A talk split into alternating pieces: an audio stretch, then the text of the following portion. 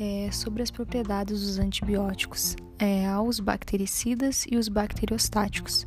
Os bactericidas, ou ainda também chamados germicidas ou microbicidas, são antibióticos é, que destroem a bactéria por meio de diversos mecanismos: destruição da parede celular, inibição da síntese proteica, inibição da síntese do ácido fólico, assim eliminando a bactéria.